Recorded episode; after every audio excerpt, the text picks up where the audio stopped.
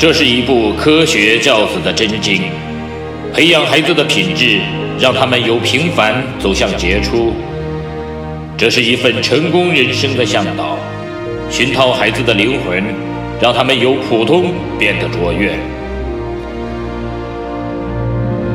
即日起，小明说道与您一起走进犹太人的家庭教育，透过百余个经典的犹太故事，品读到蕴含着无穷哲理与智慧的教育箴言与心得，从而帮助孩子创造属于自己的美好人生。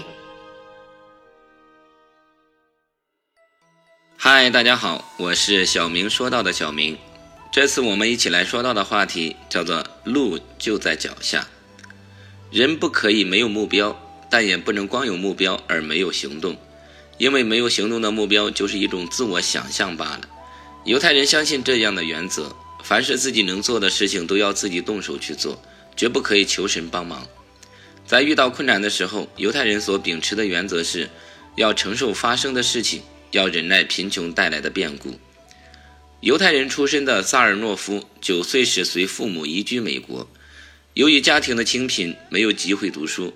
读小学时也不得不利用放学时间及假日做工，挣点钱补贴家用。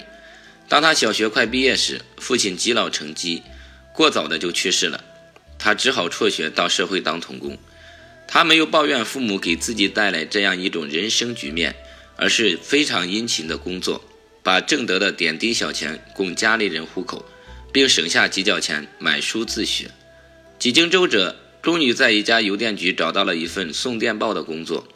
他从此誓言要掌握电报技术，以后当电报业的老板。在今天看来，电报业已经落后了，但在二十世纪初却是刚问世的先进科技。萨尔诺夫不但有远见眼光，而且有决心和毅力攀登这个高峰。他坚持了十多年的努力，把工资收入最大限度地节省下来。他白天卖力工作，晚上读电工夜校，获得了老板赏识，而逐步得到提升。一九二一年，他的老板为了发展业务，分设美国无线电公司，萨尔诺夫被委任为总经理。此时他已四十岁出头，可谓是大显身手的时候到了。最后，他终于成为美国无线电工业巨头，走上发迹轨道。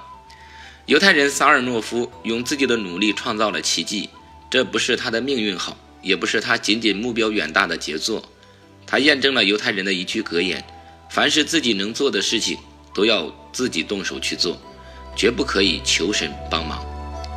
我是小明，非常感谢您的订阅和聆听，我们下次再见。